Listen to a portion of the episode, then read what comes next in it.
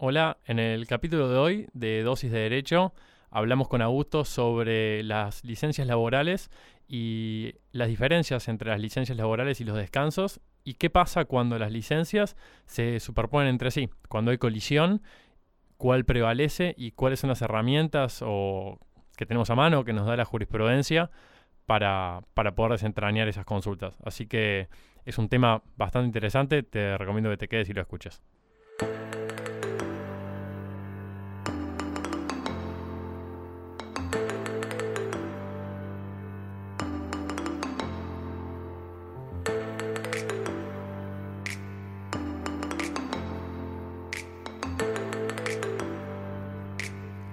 Bueno, ¿cómo le va a todos? Bienvenidos a un nuevo programa de Dosis de Derecho.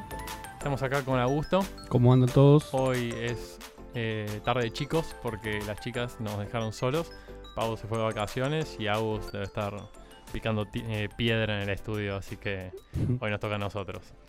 Así que bueno, ¿todo bien vos? Todo perfecto, todo muy lindo. Antes de arrancar, vos recién vuelto de vacaciones. hace muy poquito, dos días que volví de Brasil, muy lindo. La verdad que con todas las pilas para empezar este año que va a venir muy intenso, pero muy interesante. El cachetazo de mármol de la realidad. No, yo adoro mi ciudad, adoro mi ciudad. no hay ciudad como Buenos Aires. Eh, extraño y vuelvo al muy poco tiempo de que me voy de vacaciones. Bueno, me alegro mucho entonces, che. Em, hoy vamos a hablar de derecho del trabajo, vamos a hablar de licencias laborales. ¿Y qué pasa? Vas a hablar. Voy a hablar. Vas a hablar. Yo voy a, preguntar. Te voy a contar a vos y vos vas a hacerme las preguntas que quieras. Y vamos a hablar también de un tema que es muy interesante y que genera mucha consulta, que es qué pasa cuando entran en conflicto diferentes licencias eh, laborales, ¿sí? Cuando se superponen, eh, bueno, cómo actuar, ¿de acuerdo? Bien. Antes que empecemos, me gustaría que recordamos a la gente las redes sociales y dónde nos pueden seguir y eso.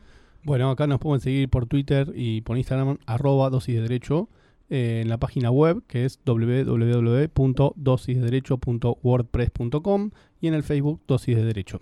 Exacto. Ahí vamos a subir no solo el audio que estamos grabando hoy, que se lo van a poder descargar de manera gratuita, sino contenido original que van a poder eh, ver en las historias y también ver en las fotos o en los, en los distintos contenidos. ¿sí?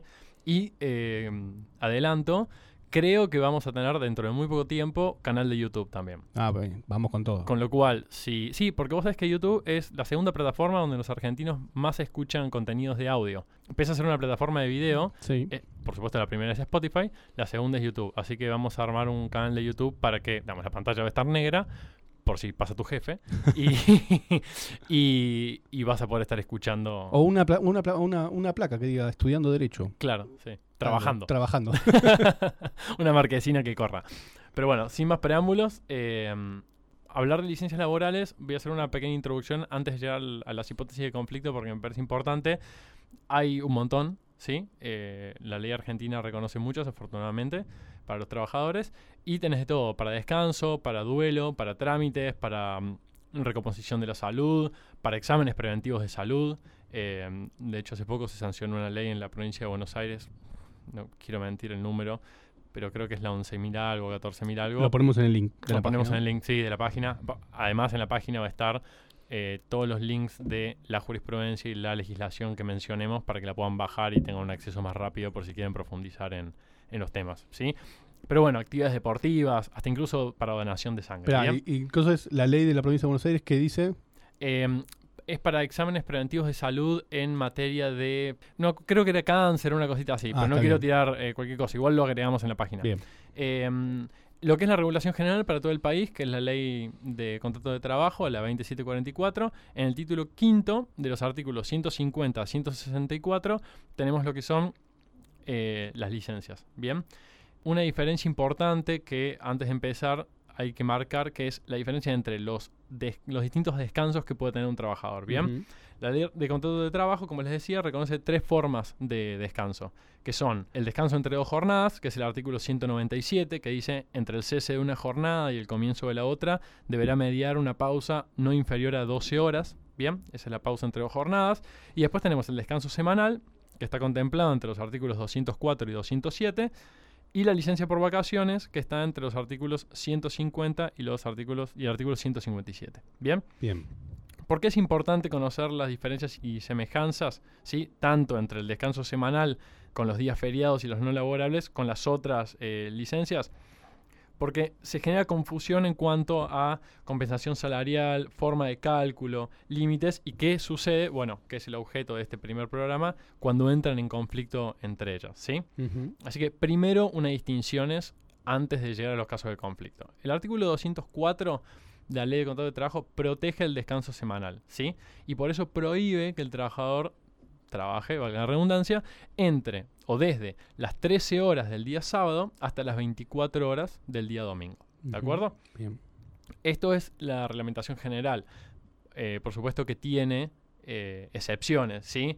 Por ejemplo, cuando el tipo de actividad eh, productiva requiere una prestación de carácter continuo, ¿sí? Hay industrias que no pueden parar nunca.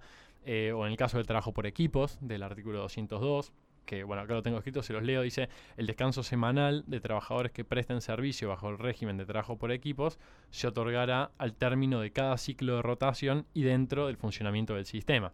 ¿sí? Que puede caer otro día que no Que no sea un sábado o un domingo. Exacto. Eh, o también tenés el caso del trabajo suplementario que está regulado en el artículo 203, que es ante un peligro o accidente ocurrido o inminente de fuerza mayor o por eh, exigencias excepcionales de la economía nacional o de la empresa, también se le puede pedir al trabajador que se quede ¿sí? a- en exceso de su jornada por encima del sábado o el domingo. ¿De acuerdo? Estas excepciones no son aplicables a los menores de edad de 16 años. ¿sí? O sea, el menor de 16 no trabaja un sábado. 16, 17 y 10 hasta 18, 18, perdón, eso, 16, 16, 17, 17, no pueden trabajar eh, sábado domingo. sábado y domingo. Sábado después de las 13, Bien. ni domingo. Y acá si el empleado se, se niega, dice, no, mira, yo no quiero, ante esa situación excepcional de ir el domingo y un sábado. ¿Puede negarse, no puede negarse? ¿El empleado o el empleador? El, El empleado. empleado sí puede negarse a no, a no trabajar. Y no es justificativo para... para aplicar una sanción, no, para nada. Para nada, está dentro de, de la ley. De hecho, si se lo obliga a trabajar en ese término, además de pagársele las horas extras, eh, va a poder tomárselo el día inmediato posterior al que terminó de trabajar. Bien. ¿sí? Un último comentario sobre descanso semanal que me parece importante. Viste que yo te acabo de decir que si el trabajador, quitando estas excepciones, trabaja dentro de estos, de estos periodos, le van a tener que pagar horas extra. Sí. Bien, bueno. El devengamiento de horas extra, ¿sí? No está relacionado con que el trabajo se haya cumplido durante el descanso hebdomadario. El descanso hebdomadario es el descanso de fin de semana, ¿sí? Bien. Hebdomadario significa en- una vez por semana o entre semana de manera periódica, ¿bien? Sino los- el pago de horas extras se relaciona con el cumplimiento en exceso de la jornada de trabajo normal prevista en la ley de contrato de trabajo, ¿sí? Que hoy, a febrero del 2018, es de 48 horas semanales. ¿sí? La ley de jornada de y la ley de jornada de trabajo 11.544. O sea, cuando trabajo más de 48 horas a la semana, ya empiezan a pagarme un plus O sea, por es- horas extra. Es tu jornada de trabajo habitual dentro de esos días, no solamente el, el trabajo dentro de esos días. Bien. ¿De acuerdo? O sea, digamos, en resumen sería que trabajar en día inhábil no necesariamente te genera el derecho al cobro de horas adicionales, sino que además tenés que exceder el límite de la jornada de trabajo aplicable. Claro, yo O- puedo trabajar 30 horas por semana y después me dicen, no, mira, o esta, excepcionalmente tenés que venir a trabajar 8 horas el domingo, con lo cual no llego al, al máximo de 48, no es horas extra, pero me pagarían un poco más porque es un día inhábil. Sí, exacto. Sobre esto, la provincia de Buenos Aires sentó- doctrina el 28 de junio de 1966. O sea, Sí. imagínate que esto ya está recontrasanjado en autos Tortonesi contra Dálmine, ¿sí?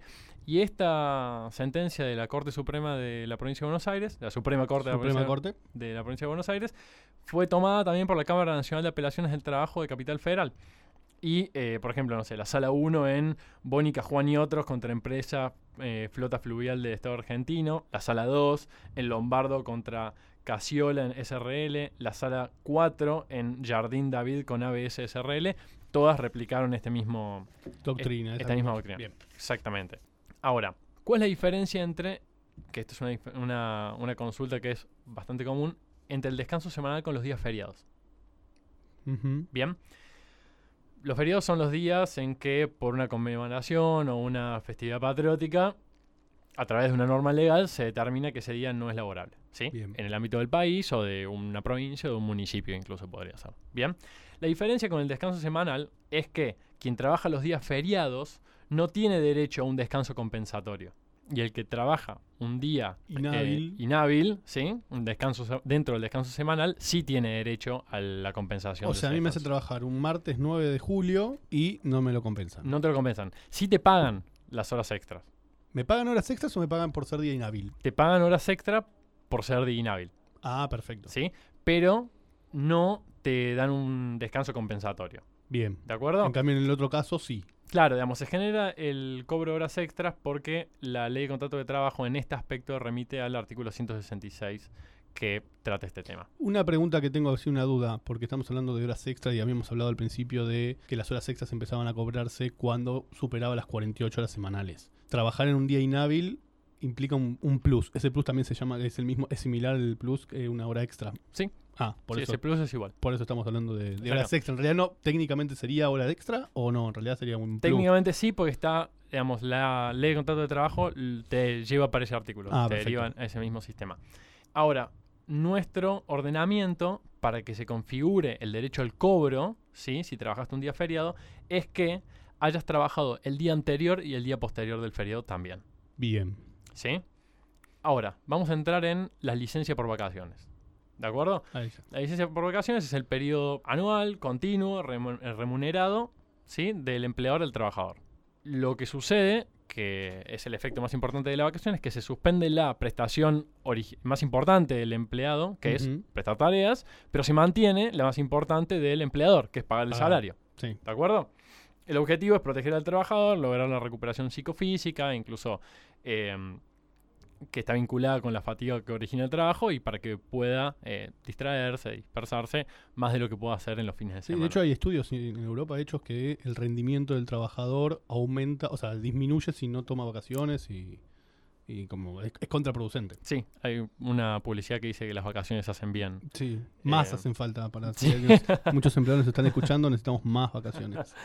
Eh, ahora, la duración de las vacaciones depende de, según la ley, la antigüedad que tengas en el empleo y también puede variar según el convenio colectivo que tengas. ¿sí?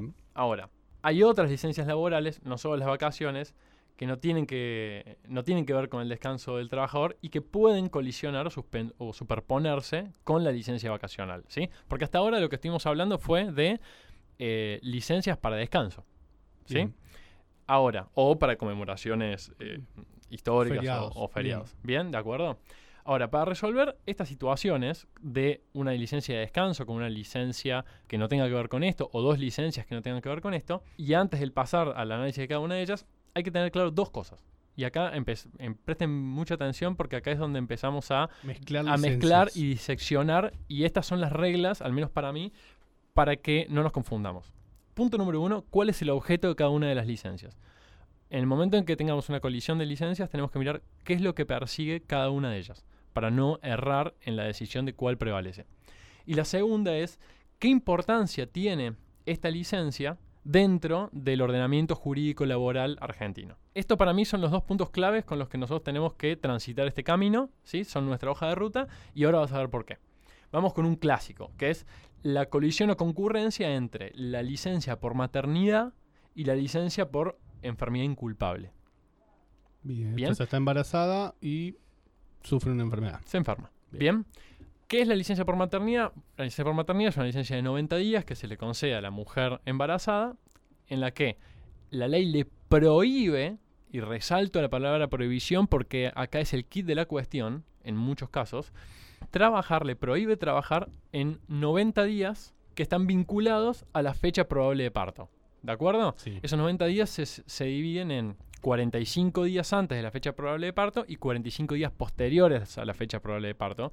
Y esta prohibición es parcialmente fija o casi fija porque la mujer puede modificar hasta 30 días antes la fecha de comienzo de su licencia y, po- y postergarla Dos meses. dos meses después. Bien. Y la licencia por enfermedad inculpable es una licencia de descanso para recuperar en su salud que tiene la- el trabajador que ha sufrido una enfermedad o un accidente que no está vinculado al trabajo. ¿Sí? Sí, sí. Ok. Entonces. eh, ah, esto es importante eh, respecto de la licencia por maternidad, que la ley 24.716 es la que regula que en el caso del nacimiento de un hijo con síndrome de Down, se otorgará a la madre trabajadora el derecho de seis meses de licencia sin goce de sueldo adicionales a los 90 días de licencia por maternidad y además al cobro de una asignación por el plazo, este que estoy diciendo, de los seis meses. De los seis meses. ¿Sí? Que no tiene relación con la excedencia. Con la No, no, no, tiene relación con la excedencia. Y eh, recordemos, la licencia por maternidad, estos 90 días, no los paga el empleador.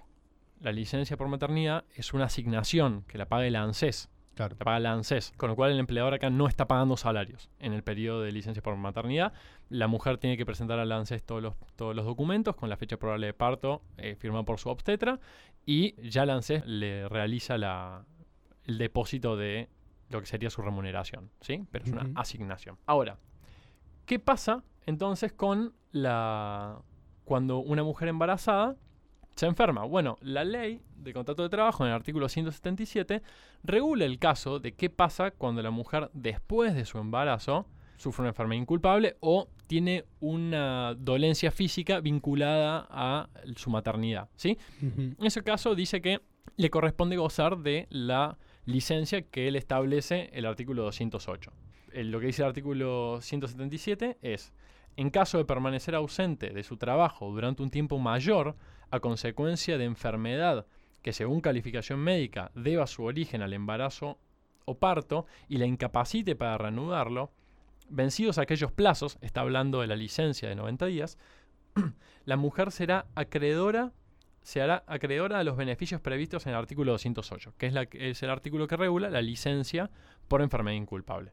Bien, acá sí ya pagaría el empleador Acá el sí sueldo pagaría el y no empleador. el O ANSES. sea, como estamos hablando del artículo 177, ANSES. ANSES, como hablamos del artículo 208, es el empleador. Bien. Bien, que depende la antigüedad y las cargas de familia que tenga la mujer, va a ser la duración que va a tener esa licencia. Puede ser de tres meses, si tiene menos de cinco años y no tiene cargas de familia, seis meses si tiene menos de cinco años y tiene carga de familia, o seis y doce Si meses tiene más de 5 años. Si tiene cinco años y cargas de familia, Sí. seis meses.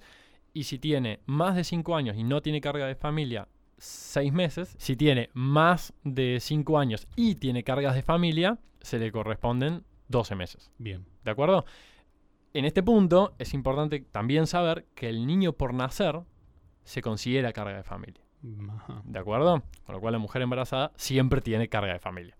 Pero hasta acá todo bien, hasta acá no hay duda, porque es la licencia, la- si la mujer se enferma antes de la licencia por embarazo, bueno, tendrá las prestaciones del 208 de la licencia por enfermedad, si se... eh, si tiene un- una, Una enfermedad posterior, va a tener las cargas- la, la remuneración y la licencia del 208. Ahí no hay problema.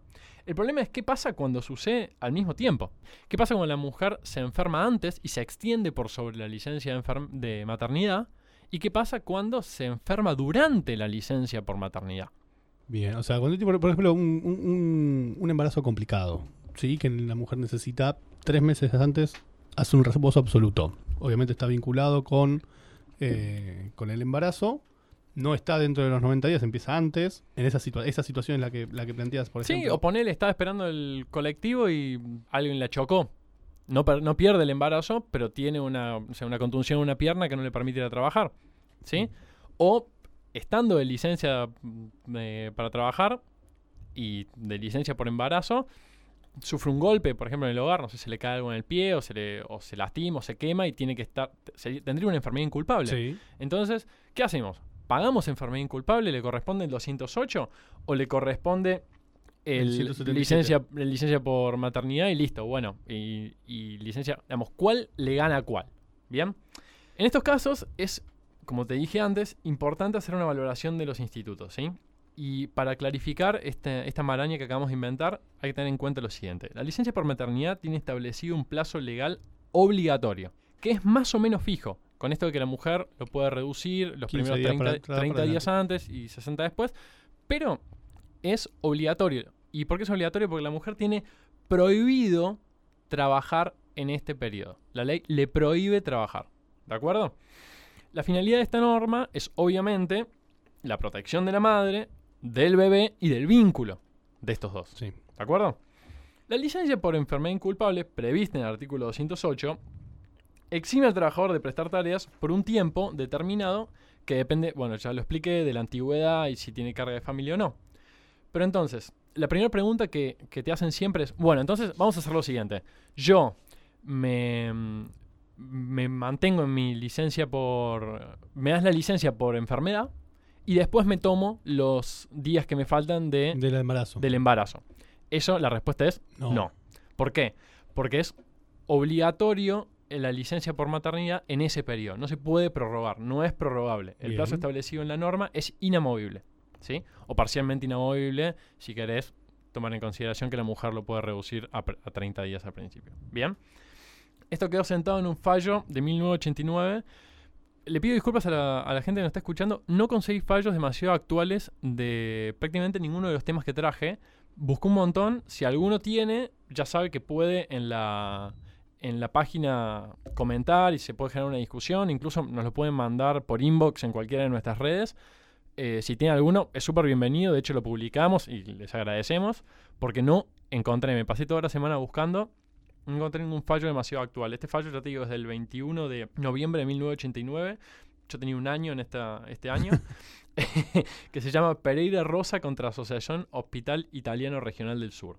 Una pregunta más difícil de responder y donde todavía no hay acuerdo es esto que decíamos al principio. ¿Debe el empleador pagar los salarios de la mujer embarazada durante los 90 días que comprende la licencia por maternidad? O bien esto los paga la ANSES, ¿sí? Y en esto no hay un acuerdo. Así como en el anterior teníamos la cuestión zanjada con una jurisprudencia que es del 89, o sea, imagínate, ya esto se aplica así desde siempre, o desde casi siempre.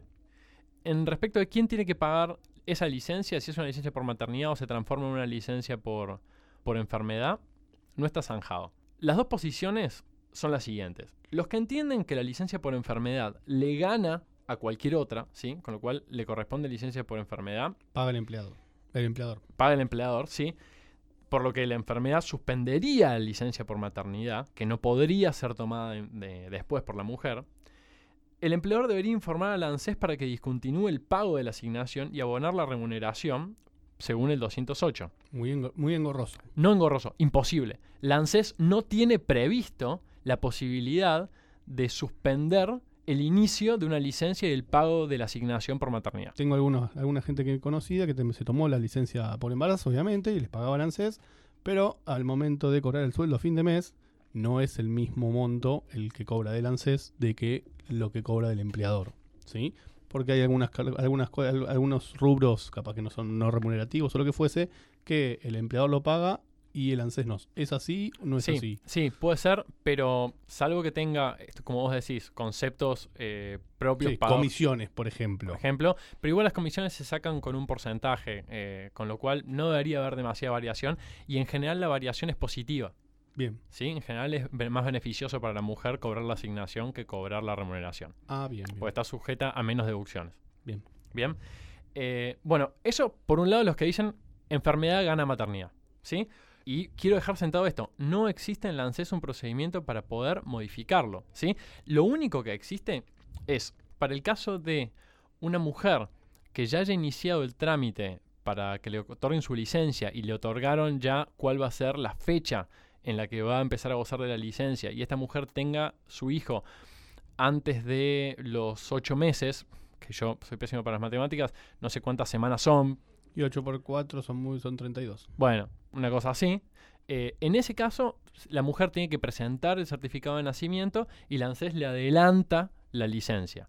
Pero Bien. solo en esa hipótesis. No se puede hacer... Una vez que eh, te dé- dice tal fecha, tal fecha, ya está, quedó cerrada, empezaste a cobrar. Bien. Ahora, los que entienden que durante el plazo de la licencia por maternidad, la empleada tiene prohibido trabajar, digamos, los otros dicen, esta, la empleada tiene prohibido trabajar, ¿entendés? Entonces, si estuviera sana, tampoco podría hacerlo. La enfermedad no altera esa situación y por ende no se le puede pagar remuneraciones. Entonces, no corresponde el 208, tiene que pagar la asignación asignación. Lances. ¿De acuerdo? Como ven, esto no está zanjado jurisprudencialmente. Bien. Cada uno tiene un punto, como acaban de escuchar, pero sí eh, yo estoy más del lado de los segundos, y la práctica se aplica. porque en la práctica es así y es realmente imposible. O al menos, si alguno de los que está escuchando tiene una herramienta o conoce un procedimiento, que lo, que lo levante y lo, y lo citamos en, en- en el próximo podcast, porque la verdad yo no encontré nada y de hecho consulté con gente que se dedica a hacer liquidaciones y, y está hace mucho tiempo por ahí en organizaciones muy grandes que tienen un cúmulo de consultas muy grande también. No lo pude, no lo pude encontrar. Bien. Hasta acá con lo que es eh, enfermedad y embarazo. Esto es más o menos, con esto cubrís las colisiones en este tipo de, en estos dos tipos de licencias, ¿sí? Ahora, otra licencia que eh, colisiona con bastante con otras es la licencia por vacaciones, ¿sí? Oh, sí. Estoy de vacaciones, me enfermo. ¿Qué pasa? ¿Qué pasa? Me fui a esquiar, me fui a hacer surf a Brasil y me esguincé, me lastimé. Mi jefe me va a asesinar. Porque además le digo, che, escúchame, las vacaciones, la, ¿qué hago? ¿Las suspendo? ¿No las suspendo? ¿Me las das después? ¿Me tenés que pagar como si estuviese enfermo? Bueno, esta es una de las más frecuentes discusiones, ¿sí? Pero lo que sí está zanjado, al menos en este aspecto, eh, por una sentencia de, no está zanjado por esta sentencia, pero se la, traigo porque es bastante conocida, es de la Sala 3 de la Cámara Nacional de Apelaciones del Trabajo del año 1999, el 12 de agosto, Sotelo Juan contra Limpiolux Sociedad Anónima, que se sostuvo que la existencia de una enfermedad inculpable no obsta al derecho a las vacaciones. O sea, una cosa no quita la otra. En las mismas condiciones que el trabajo efectivo, debiendo postergarse el cumplimiento de la misma, ¿sí? de las vacaciones, hasta tanto el trabajador se encuentre sano. O sea, si estoy enfermo, no corren las vacaciones. No corren las vacaciones. ¿Por qué? ¿Qué es lo que te dije al principio? ¿Cuál es el objetivo de estos institutos? Las vacaciones es que vos descanses. La, la licencia por enfermedad es que vos te cures. Si yo estoy curándome, no estoy descansando. Sí, ¿De acuerdo? estamos de acuerdo. Entonces, una vez que el trabajador obtenga su alta médica, ¿sí? El trabajador que se enfermó o se lastimó en las vacaciones, una vez que obtenga la alta médica, la licencia por vacaciones se reanuda hasta completar el tiempo que le faltaba. Momento, ya te veo la cara. ¿Qué pasa si, bueno, el empleador ya tenía acomodado el negocio para que el tipo o la mujer volviera en esa fecha y no lo puede cubrir? Bueno, Salvo que haya razones justificadas de carácter funcional de la empresa, el empleador en estos casos podría eventualmente arreglar con el trabajador, che, bueno, reincorporate no. y las vacaciones te las tomas más adelante, pero no pierde el derecho a las vacaciones. Y eso es lo importante. ¿sí? Continúen después de que termine su enfermedad o el- no, no lo pierdan. Y en la práctica tiene que notificar al empleador de su, enferme- de su enfermedad Por que supuesto. pade- padeciendo y, y, ya- y ahí se suspendería con, el- con la receta médica que dice cuatro días, cinco días, una semana, lo que fuese. Exacto. Ahora, ¿qué pasa? Esto si bien está zanjado a nivel jurisprudencial o está más o menos resuelto a nivel jurisprudencial en el carácter y eh, con el sentido que te estoy contando, no lo está tanto doctrinariamente. ¿Por qué? Porque hay quienes entienden que como el empleador no puede ejercitar el control del artículo 210 de la ley de contrato de trabajo, que es el Claro. control médico, para ver si efectivamente está mal de salud. ¿sí? Estoy en Europa. Claro, estoy en Brasil. No me fui tan lejos. Estoy, Estoy en Brasil. intoxicado, maestro. ¿Cómo hago? Bueno, podría, dicen los que defienden esta tesis, podría rechazar esta cuestión. Hasta tanto el trabajador lo demuestre de manera fehaciente. Pues suponete que estás en Brasil, o estás en Europa, o estás en África. Sí. ¿Qué le mandas? Un, un mail, ¿no? Una foto de WhatsApp con Sí. el certificado, Y el certificado que está en, en francés, Claro. en inglés, en guaraní. en, ¿Entendés? en el idioma nativo de- del país africano. Claro, no, que no es guaraní. Eh, ahí hay una discusión doctrinaria. Yo jurisprudencialmente no encontré nada que me diga otra cosa. Que me diga que no, que el empleador puede negarse a eh, concederle el derecho a las vacaciones una vez que termine esa licencia por enfermedad. ¿sí? Eh, cuando se lo decís a, a la gente que tiene empleados, es un poco incómodo. Porque dice, loco, este tipo se fue, se intoxicó comiendo papa frita Sí. con, con caipiriña o se... De paso, saludo a mi amigo que vi- viajó conmigo de vacaciones, se intoxicó cuatro días, Por ejemplo, estuvo decirle detonado. que tiene cuatro, si tiene certificado, tiene cuatro días más de vacaciones para reclamar. Estábamos en medio de Brasil, tengan mucho cuidado que la gente, había muchos intoxicados. Vos sabés que eh, me llegó el mismo Sí, comentario. Sí, Sí, sí, muchos intoxicados en- allá en, en Brasil por lo menos. Año 2018, ¿no?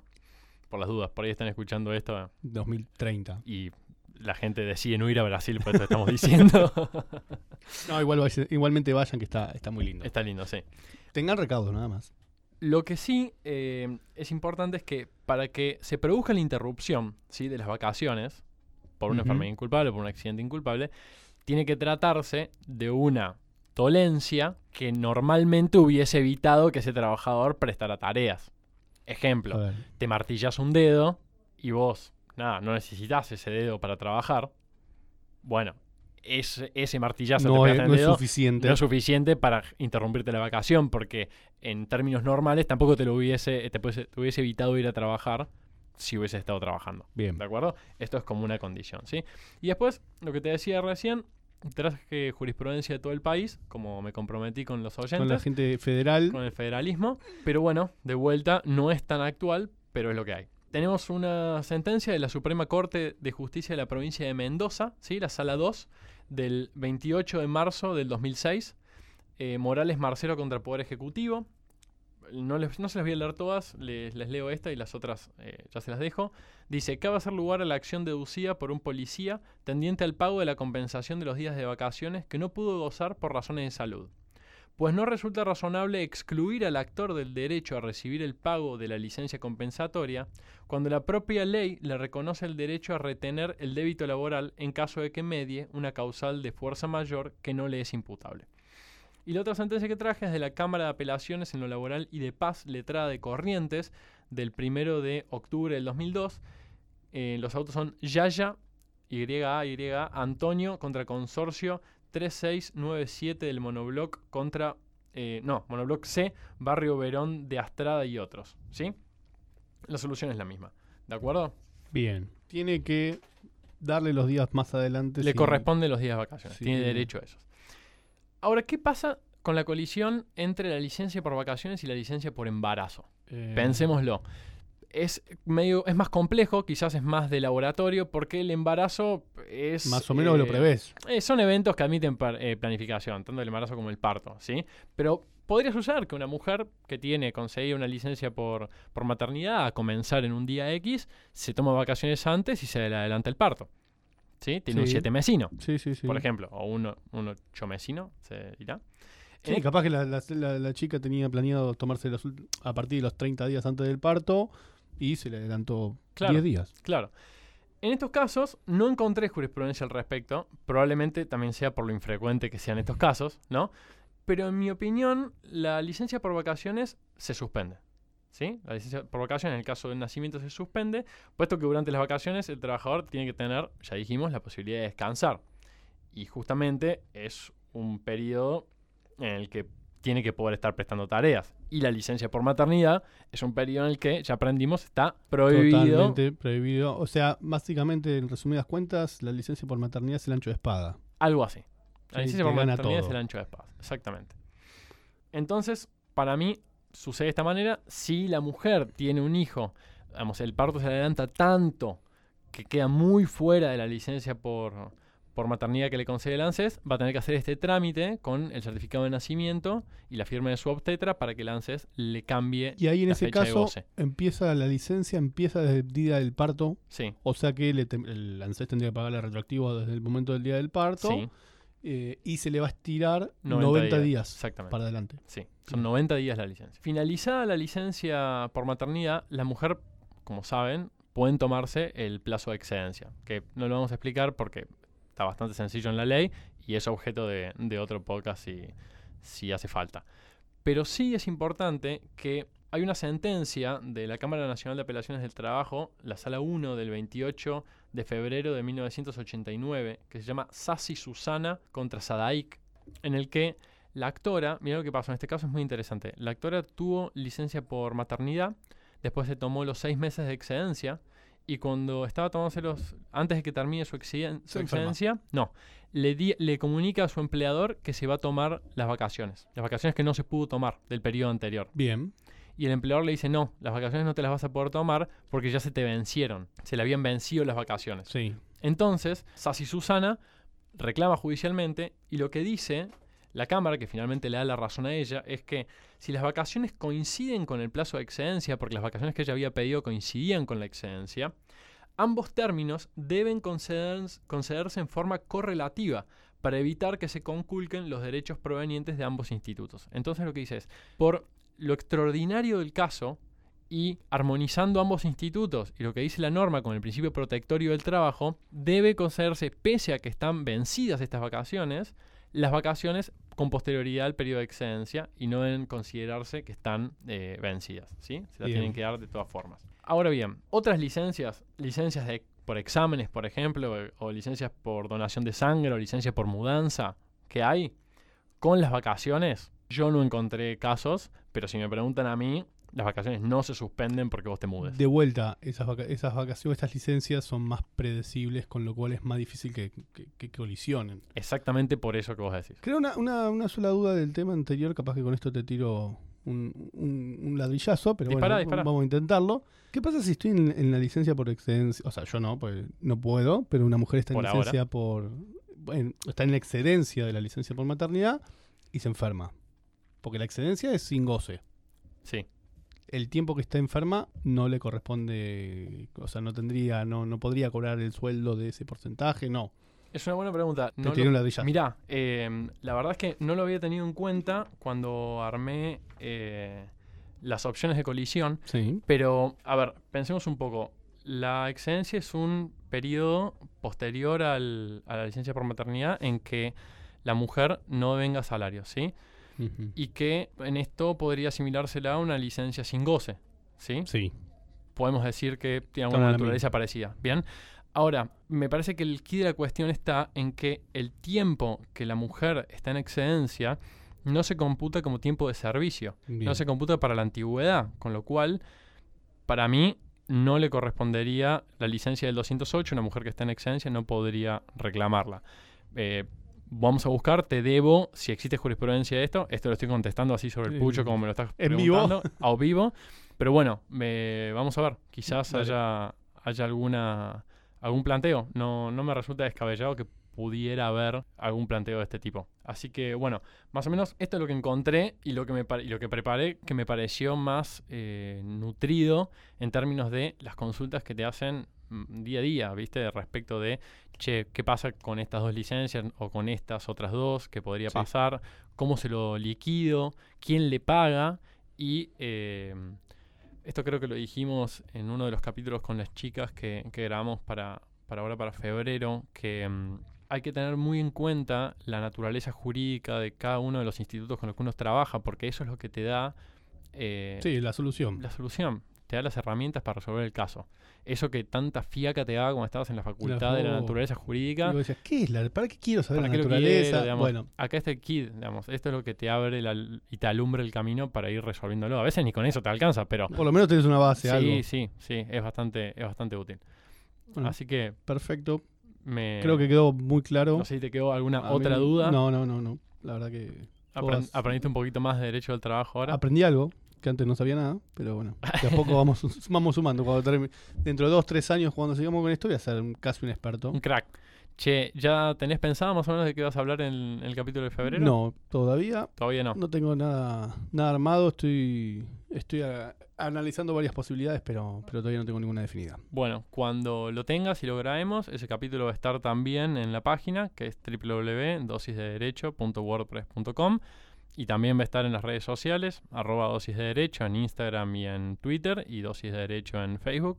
Acuérdense que todas estas, todas estas cosas que nosotros preparamos para hoy, también van quedando algunas cosas que dejamos afuera y, y cosas que no conversamos o que se nos ocurren mientras vamos charlando. Eso es parte del contenido original que va a estar subido a las redes en formato de historias o en formato de, de fotos o bueno, lo que admita cada una de las plataformas. Así que no se olviden de seguirnos, recomiéndennos, porque ahí van a tener más contenido todavía que el que eh, reciben acá el podcast. Así que bueno, me parece que ya nos podemos ir a Saludos casa. para todos. Y bueno, nos vemos la próxima. Hasta luego. Chau, chau.